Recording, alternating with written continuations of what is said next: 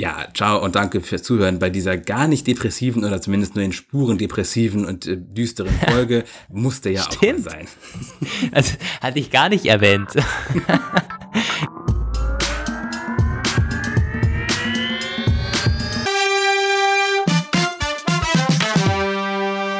Jo, läuft bei mir auch jetzt.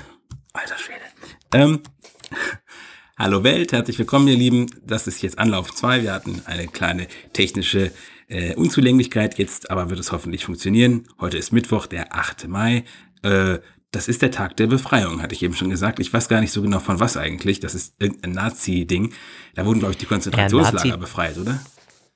Ja, genau. Also da ist zumindest der Krieg dann relativ, also das Ende des Kriegs relativ weit vorgeschritten gewesen. Ja. Naja, aber bevor wir hier in Geschichtshalbwissen abdriften, ähm, aber ich habe äh, heute ganz spannend dazu einen Post von der Heute-Show gesehen auf Instagram, äh, die gesagt haben, naja, eigentlich wäre doch heute Anlass für einen Feiertag, nicht wahr? Hier zumindest in Deutschland, wieder Österreich und so. Aber da hat Jesus leider nichts gemacht, also können wir nichts dran machen.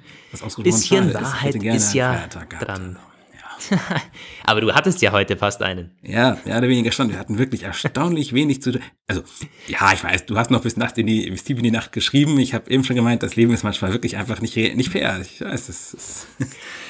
Ja, wir sind jetzt an dem Punkt, wo wir quasi nicht mehr doppelt aufnehmen. Jetzt haben wir so ein bisschen das wiederholt, was wir eben schon gesagt haben. Man fühlt sich dann ein bisschen dämlich. Naja, ähm, legen wir gleich los. Haben wir, oh Gott, oh Gott, haben wir, haben wir eine Mail bekommen? Nee. Äh. Aber ich krieg die Mails ja eh nie. Roman bekommt die Mails nie. Ähm, ja, wir haben von, von Felix, glaube ich, eine Mail bekommen. Und ähm, Hallo Welt. Aber okay, lesen wir, glaube ich, nächstes Mal vor. Gehen wir heute straight away zu der Schätzfrage, die da lautet, wie heiß die Oberfläche der Sonne wird, beziehungsweise normalerweise ist. Jo, also ja. das ist eine Frage, die ähm, ähm, musste ich ganz, ganz oft nachschlagen, aber ich werde mich wahrscheinlich dafür verschätzen, weil es gibt da immer die Sonnenoberfläche und die Corona und die Oberfläche. Ich mache es immer falsch, aber ich glaube, die Oberfläche war gar nicht so heiß. Das sind, glaube ich, nur irgendwie vier bis 5.000 Grad oder eine Million Grad. Oder, hm. ich, ich sag mal, hm, also in der, in der Corona sind zum Beispiel so 15 Millionen Grad. Aber ich, ich sag mal. Äh, ich hätte jetzt auch was sehr, sehr Hohes im Kopf gehabt, aber stimmt natürlich, Oberfläche. Oberfläche der Sonne. Hm. Ja, die ist weniger heiß, als es außen drin äh, ist. Äh, ich sag mal hm, 10.000 Grad. Ich glaube schon mehr. Ich, ich sag mal 100.000. 100.000 Grad. Wie warm kann es an der Oberfläche der Sonne werden? Antwort Oh, 5780 Grad Celsius. Ah, dann hatte ich doch hm. recht mit meinen 4.000 bis 5.000 Grad, ja. Ja, spannend eigentlich. Okay, hätte ich deutlich wärmer geschätzt, heißer geschätzt. Also, hat sich mein Wissen mal bewahrheitet. Ich war mir letztes Mal mit der Glühlampe so verdammt sicher gewesen. Ich komme da heute noch nicht drüber weg, ganz im Ernst. Ja, ich sehe die Frage gerade oben. 5%, Roman, 5%. Ja, ja, ja, ja, alles gut, gut, gut.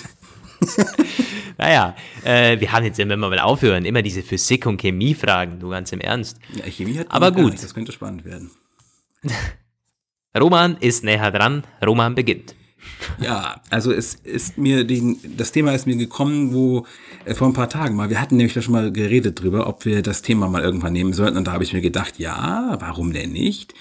Und ähm, also wir arbeiten ja jetzt schon eine ganze Weile relativ eng zusammen. Wir ähm, drehen auch irgendwie immer größere Projekte und haben da so die äh, Art des anderen schon recht gut kennengelernt. Und du hast es ja selbst mal irgendwann gesagt, du bist ja ein so optimistischer Typ.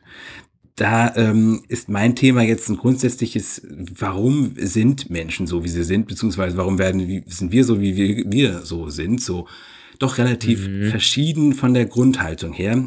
Und ich könnte es mal ganz klar auf den, auf den Punkt bringen, wieso bist du noch so unglaublich zuversichtlich. Das wird ja, das ist teilweise schon, wenn man das so nebeneinander stellen würde, unsere Aussagen zu, zu verschiedenen Dingen, da könnte man eine Cartoon draus machen. Das ist so skurril.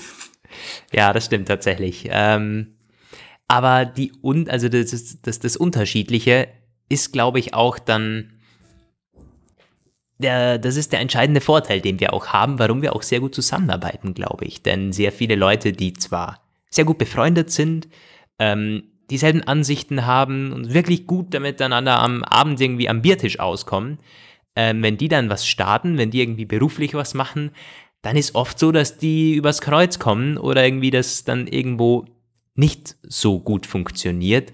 Also ich glaube, wenn man verschiedener Ansicht ist und gerade so, also diese, diese Reibereien und so, also im Endeffekt unter Druck entstehen Diamanten, sagt man ja. Und ich glaube, Steve Jobs, was hat denn der mal gesagt irgendwie? Ähm, naja, lassen wir das jetzt. Jedenfalls, also es ist ja, ist ja nicht unbekannt, dass wenn man, wenn man verschiedener Meinung ist, gerade auch wenn es hier und da ein bisschen ins Extrem geht, dass man dann eben am Endeffekt unterm Strich sehr oft bei der Wahrheit oder bei dem besten Weg und so irgendwo rauskommt. Ja, das wäre jetzt so ein bisschen so die ähm, Erklärung für unser Modell. Aber also, äh, was ich mich so gefragt habe, einerseits natürlich wird sicherlich eine Frage des Alters sein. Du hast noch äh, weniger Gelegenheit gehabt, zu, wie sagt man, äh, konsterniert zu werden und desillusioniert zu werden. Das kommt sicherlich noch. Aber teilweise denke ich mir immer so, Menschenskind, auch diese, du hast ja so eine gewisse Zuversicht, dass Sachen funktionieren. Und du sagst, oh, das klappt schon, das kriegen wir auf jeden Fall hin, wo ich mir jetzt schon sage, nein, es funktioniert nicht, es wird niemals gelingen, ich sehe es jetzt schon scheitern. Wie kommt denn das? Ja, also das stimmt schon so ein bisschen. Also ich habe teilweise auch, ich habe sehr hohe Erwartungen immer und auch an mich selber. Also ich, ich bin sehr, sehr zuversichtlich und schaffe aber auch damit, glaube ich, äh, manche Dinge, wo manch anderer sagen würde, nee, das geht sowieso nicht, probiere ich erst gar nicht. Also so ein bisschen dieses optimistische auf die Spitze treiben, ist hier und da gar nicht schlecht. Und es ist, also ich, findet man in allem möglichen, in allen möglichen äh, Lebensbereichen eigentlich so. Ich nehme mir auch bei To-Do-Listen und so für den Tag immer viel zu viel vor. Ich bin eigentlich niemand, der sagt, okay, ich bin zufrieden, wenn alles abgehakt ist. Ich nehme mir lieber zehn Dinge vor und schaffe davon fünf, als ich nehme mir fünf Dinge vor und schaffe vier oder so. Weil es mich dann quasi anspornt, äh, noch zum höheren Ziel irgendwie zu greifen, auch wenn ich es dann irgendwie sowieso nicht packen kann. Also das ist quasi der Motivation quasi, dass man, dass du das sagst, man nimmt sich viel vor und erreicht trotzdem auch viel. Also man erreicht ja, genau. mehr, wenn man sich viel vornimmt. Mhm. Definitiv. Das ist so ein bisschen in, in, in allem, also das ist meine Herangehensweise bei, bei sehr, sehr vielen Dingen, ja, tatsächlich. Interessant. Also ich weiß auf jeden Fall, dass das ist, ähm, das kommt ja auch in ganz, ganz vielen von diesen, von diesen Bewerbungsratgebern vor. Irgendwie, wie, wie willst du dich bei Google bewerben? Du musst etwas ausstrahlen, dass du irgendwie Berge versetzen kannst oder so. Ähm, ist halt ja. ganz anders so als meine Denkweise. Das ist jetzt ja, also ich bin eher so einer, ich war vielleicht mal früher so, wo ich irgendwie auch gedacht habe, oh, du kannst alles erreichen, du läufst schon irgendwie, du wirst irgendwann Gold äh, ernten. Jetzt mittlerweile ist es ja wirklich so, ich bin, glaube ich, also wenn ich das mal so reflektiere, bin ich kein pessimistischer Typ, irgendwie gar nicht. Also ich sehe mich nicht irgendwie, ich bin weder realistisch. Ja, ich bin halt sehr, sehr realistisch. Und ich, ähm, manchmal frage ich mich schon wirklich, wenn wir so über Sachen reden, bist du, habe ich irgendwie die letzten zehn Jahre damit zugebracht, irgendwie Gelegenheiten, großartige Sachen zu machen, verstreichen und vorbeigehen zu lassen, ist schon ein bisschen so. Ich bin, glaube ich, mehr Buchhalter als ähm, Pionier. Das ist, ich verwalte das, was ich habe, relativ gut, glaube ich, und darin irgendwelche neuen Dimensionen zu erschließen, weiß ich nicht. Das habe ich, glaube ich, vor langer Zeit aufgegeben. Ich glaube, irgendwo in meinem Grundstudium muss das irgendwie hängen geblieben sein. Ja, da bin ich auch so ein bisschen das Gegenteil. Ich kann dir gar nicht sagen jetzt, auch mit meinem Alter jetzt von 20 Jahren, ändert sich das noch oder ist es schon eine Grundeinstellung, die dir so ein bisschen bleiben kann? Ähm, aber ich will es mal vielleicht so sagen, also wenn ich andere Leute in meinem Alter beobachte, Ach, dann sind schon sehr wenige. Also ich würde nicht sagen, dass jeder in jungen Jahren sehr optimistisch ist. Im Gegenteil eigentlich. Es gibt ein paar, die sind sehr optimistisch und die anderen sind so eher auf dem Draht, also nach außen hin, dass man sagt, ja, wird sowieso nichts und ich habe irgendwie nur Probleme, so Schule läuft sowieso überhaupt nicht, irgendwie Studium läuft nicht, ähm, ich finde da wahrscheinlich eh keinen Job oder so, also dass jemand mal sagt, auch wenn das halt äh, dämlich klingt oder wenn es eh komplett übertrieben ist, so ich das quasi in, in, ins Gegenteil ummünzt und das von sich preisgibt, findet man eigentlich sehr wenig. Ja, und also das, ähm, wie gesagt, das wäre mein nächster Punkt gewesen, wenn ich, ich habe jetzt nicht so viel Kontakt zu Leuten äh, Anfang 20, Ähm, ich kann einerseits mal sagen, wie so, wenn ich jetzt die Leute so in meinem Alter, so zwischen 30 und 40, zwischen 30 und 35 beobachte, die allermeisten von denen, das ist auch ganz spannend, es gibt darüber auch immer wieder so Studien, denn da wird erhoben, wie es den Leuten geht und wie sie sich selbst und ihre Lebensqualität und ihre Zukunftsaussichten auch einschätzen. Und da gab es letztens wieder eine, die hat wieder dasselbe ergeben. Die Leute, denen geht's ganz gut. Also jetzt nicht wir haben ja die bekannten Probleme, kleinere werden der Mittelschicht und so, aber äh, die allermeisten Befragten leben in objektiv ziemlich guten Lebensverhältnissen, sehen aber die Welt ziemlich negativ, sehen halt die Zukunft voller ungelöster Fragen, sehen die Weltlage unsicher, sind äh, mit der Sicherheitslage irgendwie nicht so richtig zufrieden, was auch alles stimmt. Also das sind alles auch reale Probleme und trotzdem, also ich behaupte mal, die allermeisten von diesen Leuten gucken nicht die ganze Zeit Tagesschau und Tagesthemen, und sind jetzt nicht unbedingt mega informiert und orientiert über die Weltlage, wie sie wirklich ist, aber haben es trotzdem geschafft, eine total negative Sicht auf die Dinge und auf die Gesellschaft zu bekommen. Und darin bin ich auch ganz gut. Aber ich würde jetzt auch immer jeweils schwören, dass das alles nicht übertrieben negativ und schwarzmalerisch ist, sondern einfach die, die totale, ungeschminkte Wirklichkeit. Na, das ist wirklich Realismus. Ich glaube, das ist auch gar nicht so schlecht, wenn man, wenn man realistisch lebt. Wirklich, also das, weil man, man wird nicht so schnell enttäuscht. Definitiv nicht, weil man kann sich immer sagen, na ja, ich habe es ja eh gewusst zum, oder ich habe mir eh nicht mehr erwartet. Gibt auch die Sprichwörter, erwarte dir nichts, dann kannst du nicht enttäuscht werden oder so, aber das finde ich immer so mega schade. Also ich bin sehr oft enttäuscht. Ich bin fast jeden Tag gibt's irgendwo mal so ein richtiges Down, weil ich mir gedacht habe, yo, das und das wird heute sowieso wahnsinnig toll oder wird aufgehen und dann es, es, es geht nun mal sehr wenig wirklich auf oder dass man sagt, ja, das war es jetzt wirklich so. Also ein richtiges Erfolgserlebnis hat, kommt nicht jeden Tag vor, kann es gar nicht. Aber das ist so ein bisschen meine Erwartung, deshalb ist auch fast mindestens einmal am Tag so, dass ich wirklich ein bisschen eine kleine Downphase habe, aber die, aus der kommt man dann auch irgendwie wieder raus. Ist denn das tatsächlich so, also ich, ich stelle mir das unglaublich anstrengend vor, ständig quasi gegen den Misserfolg oder den drohenden Misserfolg ankämpfen zu müssen? Oder ist das so, dass man sich dran gewöhnt, weil man es sowieso regelmäßig hat? Wird es dann weniger schlimm? Weil wenn ich mir jetzt irgendwie was vorstelle, ich nehme mir irgendwas vor, etwas, von dem ich mir wirklich sicher bin, dass es funktioniert und dann funktioniert es nicht, dann kann ich einen Rappel kriegen. Also richtig dann, äh, ich meine. Also, es hat ja auch meistens einen Grund, warum etwas nicht funktioniert und den musst du dann halt analysieren. Also so ein Down ist ja meistens oder irgendwo so eine, so eine negativere Phase, der hat meistens einen Grund. So, dann bist du erstmal down und dann musst du dich halt irgendwie fragen, naja, warum oder woran hat es irgendwie gelegen? Kann ich da mit ein bisschen Arbeit dieses Down vielleicht in den Up, in den, in den, in den Up verwandeln, weil ich quasi an dem Punkt feile, an dem es gescheitert hat, so ein bisschen. Ja. Ja, also das macht alles Sinn, klingt auch für mich sehr plausibel. Ich würde mal sagen, das ist so eine Zeitkapsel-Thematik. Wenn wir diese Sendung noch Ewigkeiten weitermachen, würde mich wirklich interessieren, wie du das in zehn Jahren beurteilst, weil bis dahin ja, definitiv. sind ganz, ganz viele Sachen wahrscheinlich ganz gründlich schiefgegangen und äh, ob sich das irgendwie, ob das Spuren hinterlässt oder ob du dir diesen Ansatz ins, in, in ja. die nächsten Jahre bewahren kannst. Also ich meine, es, ich bin schon auch ein ziemlich riskanter Mensch. Also ich bin jetzt 20 und habe mich dafür entschieden, jetzt mal vorerst nicht zu studieren oder zumindest irgendwie das Studium. Ich habe eine Prüfung an der Universität geschrieben bislang und habe sie seither nicht mehr besucht. So. Und habe einige Dinge, die ich mache, ich beruflich jetzt gesehen und man weiß nicht so recht, wo bin ich in zwei Jahren. Das kann alles sein. Jemand, der studiert, der weiß, in zwei Jahren hat er einen Bachelorabschluss oder in vier Jahren habe ich einen Master. Aber es ist für mich so ein bisschen auch langweilig, wenn ich weiß, dass ich in vier Jahren eh da bin. Es ist quasi so ein bisschen wie der Weg ist vorgegeben und der Weg ist für mich bislang äh, ist er halt vorgegeben gewesen. So jetzt quasi mit 18, 19, 20 kann man endlich mal sagen, okay, jetzt nehme ich selber in die Hand und brech so ein bisschen aus ja, und schau, dass mehr möglich ist als mit, mit, mit klassischen Lebenswegen. Ah, das ist schon verrückt, muss man sagen, weil wir sehen ja offensichtlich, man kann sehr viel machen, aber irgendwann wird man wahrscheinlich ohne, also zwangsweise irgendeinen höheren Uni-Abschluss machen müssen, zumindest bei dem, was wir tun. Also was wir so mhm. machen, äh, wir, wir, wir kommen wahrscheinlich äh, nicht dauerhaft durchs Leben ohne einen. Ähm, Tja, das ist die Frage. Also da bin ich eigentlich wirklich ziemlich sicher. Also, muss ich, muss ich, das Ding ist halt, ich sehe so viele Leute, die sind quasi, also wenn ich mich mit denen vergleiche, ich würde sagen, ich bin weiter und die haben studiert und ich nicht.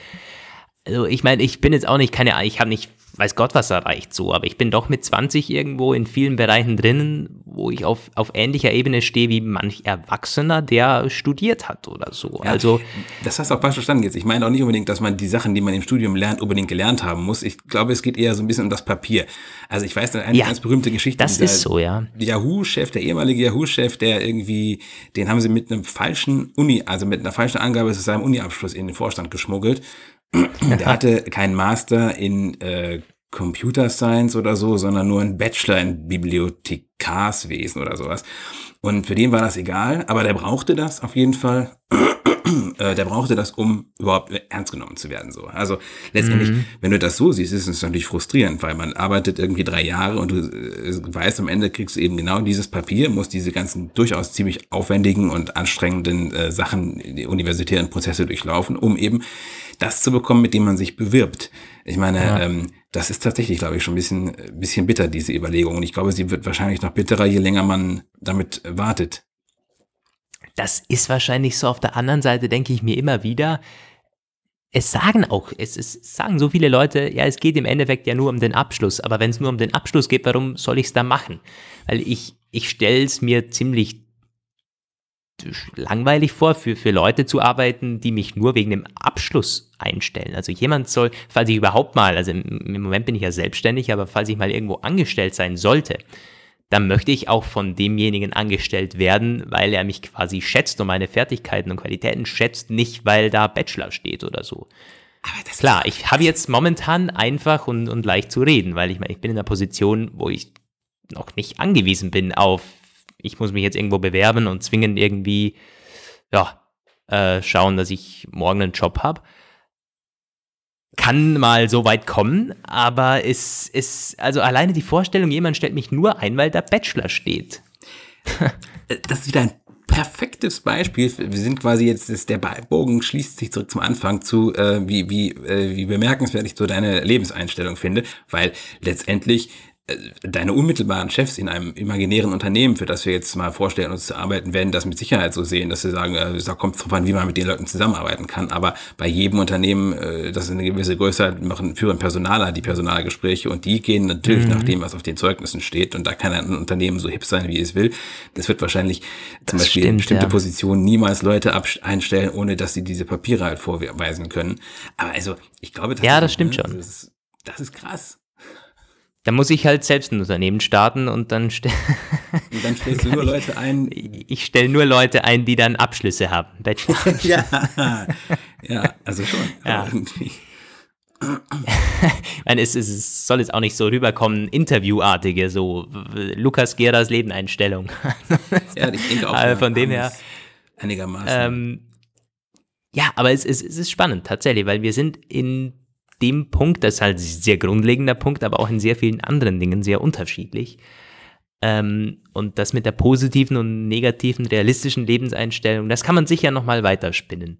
Also Elon Musk hat mal gesagt, er ist lieber positiv und dann am Ende falsch, als negativ, aber dann richtig. Also dann sagen kann er, ich hab's ja gesagt. Es funktioniert ja das nicht. Das passt ja auch gut zu seinen diversen Allüren und Sperenzien, die er da macht. Ja, wir machen jetzt jedes Jahr ein Update, wie es mit Jahre. unserer Weltansicht aussieht. Wie es aussieht, so, ja, ja. Gut, du, was hast du denn als Thema? Ja, mein Thema, jetzt was ganz anders. Jetzt wäre wieder die Zeit für einen Jingle. Roma, mach uns doch den Jingle. ja, mein Thema, Rauchverbot. Ah. Rauchverbot. Und ich stell gleich dir mal die Frage, weil wenn ich es richtig im Kopf habe, ist hier wieder Unterschied Deutschland-Österreich. In Österreich nämlich wollte man dieses endgültige Rauchverbot für die Gastronomie, um dieses sollte es nämlich hier gehen, ähm, durchführen, endlich ähm, in, in Gesetzestext umwandeln. Aber unsere türkis-blaue Regierung hat das in letzter Sekunde verhindert. Ja, und jetzt sind wir quasi noch mit dem alten Rauchverbot sozusagen zugange, dass es Restaurantbesitzern erlaubt, einen Raucherbereich zu machen oder wenn das Restaurant klein genug ist, kann man daraus ein Raucherlokal machen, muss dann halt gewisse Vorgaben einhalten und es darf eine gewisse Größe nicht äh, überschreiten und so weiter. Aber grundsätzlich gibt es bei uns Bars, Lokale, in denen du rauchen darfst. Und ich glaube in Deutschland nicht, oder? Da ist komplett Nichtrauchergesetz. Äh, nee, es ist bei uns Ländersache. Und es ist durchaus hm. verschieden. Ich bin aber jetzt auch, das ist auch so ein Thema, da hätte ich vielleicht mal ganz kurz äh, gucken müssen. Also es ist, ähm, in Bayern gibt es, glaube ich, mittlerweile ein ziemlich rigoroses Rauchverbot im Grunde gibt's überall ein Rauchverbot, aber du hast es schon gesagt, also es gibt diese Ausnahmen und die gibt's halt bei uns auch. Also ich erinnere mich, mhm. da hat mich ein Kollege wie vor Jahren mal immer in so einen Club geschleppt. Das war eigentlich nichts weiter als eine etwas größere Kneipe, Disco-artige Sache. Und da musste man übelster, übelster verkommener Ramschladen, abgesehen davon. Aber ähm, da musste man immer plötzlich so unterschreiben, so komische Zettel unterschreiben, mit unserem Formular ausfüllen. Ich dachte, was ist denn jetzt das so komisches? Na, das ist quasi irgendeine gesetzliche Vorgabe, dass du quasi eintrittst in einen Raucherclub. Das kannst du nämlich machen, mhm. aber die müssen dann, ähm, da musst, dann musst du Mitglied werden, also kostenlos, du kriegst dann so einen komischen, labbrigen äh, Zettel irgendwie und den kannst du dann da immer vorzeigen und dann dürfen die das machen. Aber es ist tatsächlich so, die Rauchschwaden sind aus den aller, allermeisten Läden verschwunden. Es gibt bei uns auch dieses Eckkneipen-Ding.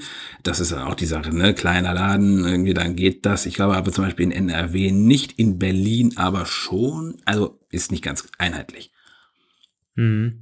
Okay, das ist interessant. Aber bei uns ist zumindest, es ist schon noch relativ verbreitet. Also du findest immer mal wieder irgendwo ein Lokal. Also hier in Wien alle paar Meter. Also so, so ein Pub, eine Kneipe oder so, wo du komplett wo einfach, das ist komplett verraucht.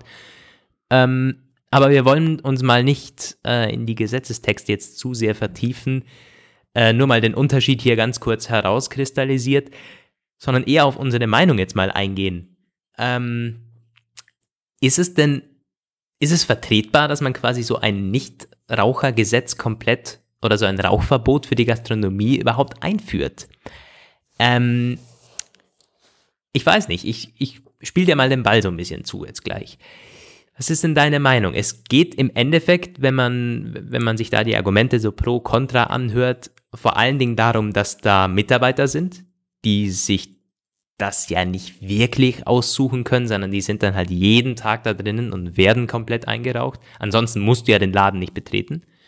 Ähm, also das ist schon mal ein Hauptpunkt von den, von den Befürwortern eines Rauchverbots. Und natürlich, dass es ungesund an sich ist und dass der Staat da auch gut und gerne mal bevormunden kann.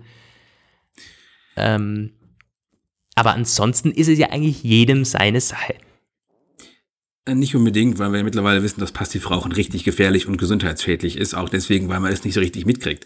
Also ich will jetzt nicht unbedingt alle diese Studien ähm, unterschreiben, wo es teilweise so wirkt, als wäre das Passivrauchen an sich schon ein direkter Weg ins Grab. Aber es ist schon so. Also ich weiß zum Beispiel noch, in diesen ganz frühen dunklen Zeiten, wo es noch Rauch, äh, Rauchen erlaubt war im, im Zug, im Zug, ne? Da gab es ja diese Raucherabteile ja. immer. Richtig gruselig. Ähm, und im Flugzeug, also das ist mir sowieso ein völliges Rätsel.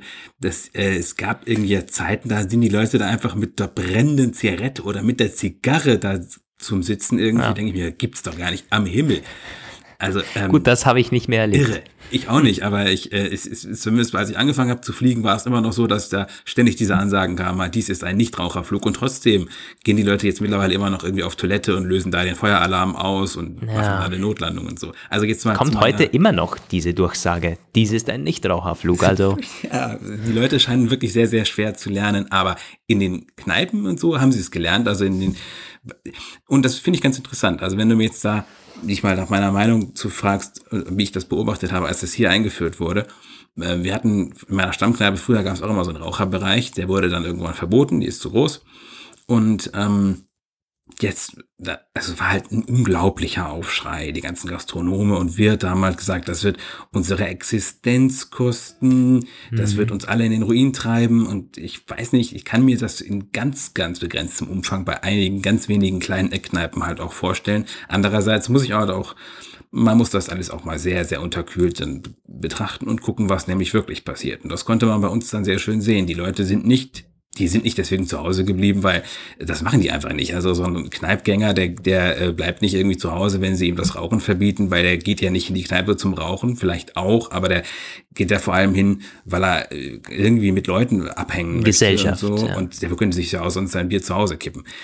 Ähm, was halt passiert ist, ist, die Leute sind dann alle vor die Tür gegangen und dort bildeten sich dann genau. Rauchergesellschaften, also Rauchertreffs sozusagen. Jetzt stehen sie halt immer vor der Tür und bei Wind und Wetter, Sturm und Regen, gut, dann gehen sie halt alle gemeinsam nach draußen und leiden da zusammen. Ist auch gut. Also ich meine, das passt schon. Ich glaube, man kann das durchaus verbieten, weil letztendlich die Luft und das, Auf, das Aufhalten sich in diesen Räumlichkeiten ist seitdem definitiv besser geworden. Auch im Club. Also zum Beispiel im, im, beim Tanzen, ich weiß auch noch, das war früher, war, war, konntest danach deine Klamotten so oder so wegschmeißen. Ja. Und ähm, jetzt ist das auch seit ein paar Jahren wirklich angenehm. Finde ich gut. Aber du musst, du musst ja nicht reingehen. Also ich, es, es kann ja nicht Raucher und Raucherlokale, Clubs, Bars geben. Du musst ja nicht zwingend in so einen Raucher, Raucherclub oder eine Bar oder so reingehen. Oder meinst du, wenn es quasi erlaubt ist, dass die meisten das eh erlauben würden, weil sie sich quasi Kundschaft erhoffen? Ja, natürlich. Also es ist, ich glaube, die wenigsten würden es dann verbieten, wenn es auch erlaubt wäre, weil sie dann Kunden verlieren könnten. Es ist wie mit diesem, hast du das mitgekriegt vor einer Weile, mit diesem ähm, oder haben nicht schon sogar mal darüber gesprochen, sogar mit dieser babyfreien Zone im Café? Das ist halt auch so eine Sache. Wenn man irgendwie anfängt, was zu verbieten, ob wenn es vielleicht gerechtfertigt sein mag, hat man plötzlich einen unglaublichen äh, Hate gegen sich. Ich glaube, das könntest du nicht gut machen. Vor allem vergisst man ja auch dabei, in, in so Städten wie Berlin oder München gibt's immer tausend Alternativen, aber irgendwo in kleineren Städten, nicht mal unbedingt krass auf dem Land, der Dorfkrug, wo dann der einzige Haus am Platz ist. Aber zum Beispiel so Städte wie Bielefeld, meine Stadt hier, oder so äh, etwas kleiner, Gütersloh, da hast du dann nicht so viel Auswahl. Da gibt's dann vielleicht drei, ja. vier gute Läden und vielleicht gäbe es dann eben keine Alternative mehr. Hm. Ja, das stimmt schon. Also ich bin vielleicht auch jetzt, seit ich hier in Wien bin, ein bisschen verwöhnt, weil ich, mir fehlt es überhaupt nicht. Ich habe so viele Lokale und, und, und Bars und Pubs und so, wo man sagen kann, ja, hier ist auch jetzt schon komplett Nichtraucher, also wozu quasi das Gesetz einführen. Aber wenn ich so an Vorarlberg denke, die Bodensee-Region, ja, da wird es schon dünner. Da muss man dann vielleicht auch mal sogar deutlich länger fahren, tatsächlich, irgendwie mit Fahrrad oder, oder Auto, um quasi zu einem, äh, um zu einer Lokalität zu gelangen, die nicht Raucher ist. Das, das, ist, das stimmt, das ist schon nervig. Und du sprichst es an, die Klamotten danach. Ja, die, die kannst du entweder raushängen irgendwie oder die Pfanne, also ab in, ab in die Waschmaschine. Ja, es ist wirklich wahr. Also, ich, vor allem auch, es ist ja eine Sache, also Rauchen, kannst du mir erzählen, was du willst. Ich meine, wir sind beide Nichtraucher, ne? Soweit ich mich erinnere. Ja, das ist so. Also gut, da kommen ja sofort die Kritiker wieder, aber Rauchen ist keine Kultur, also auch kein Beitrag zur Kultur. Das ist, das ist etwas wie Trinken ist ja auch schädlich, aber das bei Trinken, naja, es gibt kein Passivtrinken. Das ist einfach so. Ähm, zumindest höchstens vielleicht für einen trockenen Alkoholiker, dem darfst du auch nicht irgendwie mit einer Bierflasche in der Hand über den Weg laufen, wenn du einigermaßen bei Verstand bist. Aber ähm, Rauchen ist, es schädigt den Raucher und es schädigt die Umgebenden. Von daher finde ich es legitim, dass der Staat sagt, na ja, also die öffentlichen äh, Räume sollen rauchfrei sein. Was die Leute in ihren Wohnungen oder irgendwo draußen auf der Straße machen, ist ja, kannst du ihnen ja sowieso nicht verbieten. Naja. Ja, das stimmt schon. Es ist halt, es ist, ich bin immer ein Fan davon, dass man dass der Staat nicht zu sehr eingreift, dass man halt die Freiheit in so vielen wie möglichen Bereichen noch hat. Und das gilt für mich auch fürs Rauchen. Ich meine, ich bin nicht Raucher. Ich hasse es, wenn die Kleidung danach riecht. Aber ich bin ein Befürworter der Freiheit und wenn jemand sagt, okay, ich möchte rauchen, von mir aus fünf Packungen am Tag, dann soll er das machen dürfen in diesem Land. Ja. Von dem her, ich bin, ich bin nicht, also ich, ich tue mir so ein bisschen schwer mit diesem, mit diesem Rauchverbot. Im, Im Endeffekt bin ich wahrscheinlich dafür, quasi unter Abwiegen verschiedener Argumente und so. Aber es ist nicht so klar wie bei den meisten. Weil ich kann es verstehen. Es hat was, wenn du Raucher bist und, und, und dich quasi gerne in so Lokalitäten aufhältst, wo dann vielleicht eh fast jeder raucht irgendwie. Aber naja, ja, dann müsstest du halt, also ich glaube, diese Sache mit diesen Raucherclubs, das ist, äh, vielleicht ist das ein Weg. Also, dass man halt sagt, da gibt es eine gewisse, hm, also das, das war auch so ein Laden damals, wäre ich aus eigenem Antrieb nie reingegangen. Das war so ein Südamerikaner-Disco. Ich, also das wirkte so ein bisschen wie so eine Parallelgesellschaft irgendwie. Da waren eigentlich nur Latinos, nur Latino-Club war das. Und die hatten halt alle da ihre Zigarillos, Zigaretten, irgendwas zum Rauchen ja. halt. Und, ja, die Frage ähm, ist halt, ja das kannst du, glaube ich, also man sollte schon irgendwie erlauben, dass es, deswegen gibt es ja auch diese Sonderregelungen, aber die müssen, glaube ich, so ausgestaltet sein, dass du sie nicht zu leicht erfüllen kannst. So irgendwie, ne, du kannst ja auch einfach große Privatpartys organisieren. Da kannst du immer alles machen, was du ja. willst. Aber letztendlich zu, zu, der Sache mit der Freiheit wollte ich noch was sagen. Da gibt es einen schönen Satz von irgendjemandem, den ich gerade nicht weiß, namentlich. Die Freiheit des Einzelnen geht so weit bis zu dem Punkt, wo sie die Freiheit des anderen berührt. Und das finde ich eigentlich sehr gut, weil eigentlich bin ich schon bei dir. Also ich bin auch ein Befürworter der Entscheidungsfreiheit, aber wir leben halt in einem relativ großen, äh, komplexen Gefüge zusammen und ich glaube, das Zusammenleben bedeutet eben auch, also Freiheit bedeutet auch Kompromisse zu machen. Ja, äh, das Passivrauchen hast du eh schon angesprochen. Stimmt schon. Gerade wenn man, habe ich auch schon gesagt, die, die, die, alleine die Bediensteten, das ist halt schon eine wahnsinnige Belastung. Auch da kann man sagen, naja, der muss ja nicht da arbeiten, aber naja, also das, ja, stimmt schon. Das stimmt schon. Du musst ja als Nichtraucher aber auf der anderen Seite, auf der anderen Seite auch nicht reingehen, aber dann hast du wieder irgendwie der, der, der Kollege, der raucht und der steckt sich dann eine an und du wirst irgendwie eingeräuchert. Ja. Also ja, aber es ist auch nicht die, die beste Lösung, wenn sich dann alle irgendwie rausstellen. Also ich habe das bei mir unten an der Wohnung, so zehn Meter weiter oder so, da ist ein, ein Irish Pub und da stehen halt immer, wenn ich dran vorbeilaufe, stehen drei oder vier Leute draußen, die rauchen. Und das riechst du halt die ganze Straße irgendwie so. Also es ist auch nicht so geil. Aber wahrscheinlich noch das kleinere Übel als irgendwie im Restaurant drinnen. Und ich meine, ich, wenn ich das Fenster offen habe oder so, zieht es jetzt auch nicht rein. Aber ich könnte es mir vorstellen, dass in manchen Gegenden oder so schon auch für die Anrainer teilweise belastend ist, wenn da quasi ständig Leute draußen sind, die reden, die äh, vielleicht sogar noch Alkohol trinken oder so in der Nacht und rauchen natürlich. Aber jetzt musst du ja schon, also das, jetzt erkennen wir ja, dass das sofort zu einem anderen Problem führt. Also wenn du, wenn du, wenn sie drinnen rauchen dürfen, dann belasten sie die Bedienungen oder ihre Mit, Mitgäste. Wenn sie nach draußen gehen, dann kompensierst du, dann tauschst du das eine aus und dann sind eventuell vorbeigehende Passanten oder Anwohner irgendwie belästigt. Deswegen ja. gibt's ja, also ähm, offensichtlich können wir das Problem nicht lösen. Wir müssen immer irgendjemanden belasten in dieser hypothetischen Debatte. Und deswegen gibt es ja zum Beispiel auch die Lärmbelästigungsregel. Also zum Beispiel, dass der Biergarten nur bis äh, 24 Uhr geöffnet sein darf, weil sonst die Anwohner sich auch zu Recht teilweise wegen Lärmbelästigung beschweren. Das sind eben so die Kompromisse des Zusammenlebens, die ich eben meinte. Ne? Also du findest, dass wir offensichtlich immer an einen Punkt kommen, wo die Handlungen des Einzelnen den anderen tangieren. Mhm ja, das ist gerade in Städten ist unvermeidbar. Ja, schon, also ich ja. denke auch tatsächlich, wenn wir also ein, ein Volk von 100.000 Individuen auf einem Planeten wären, dann müsste es unendlich viele Gesetze gar nicht geben, weil die sind darauf äh. ausgelegt, diese, diese Konzentration von Menschen zu verwalten. Wenn jetzt jeder irgendwie 10 Hektar Land für sich hätte, ist das alles obsolet. Hey, vollkommen. Ich bin mal gespannt, wie das hier weitergeht, weil es ist dann ähm, sogar noch, ich glaube, es läuft sogar ein ein EuGH-Urteil oder so bei uns jetzt, weil das quasi in, in letzter Minute irgendwie so gekippt wurde von der Regierung. Hab ich sogar gelesen, glaube ich, ja. ja.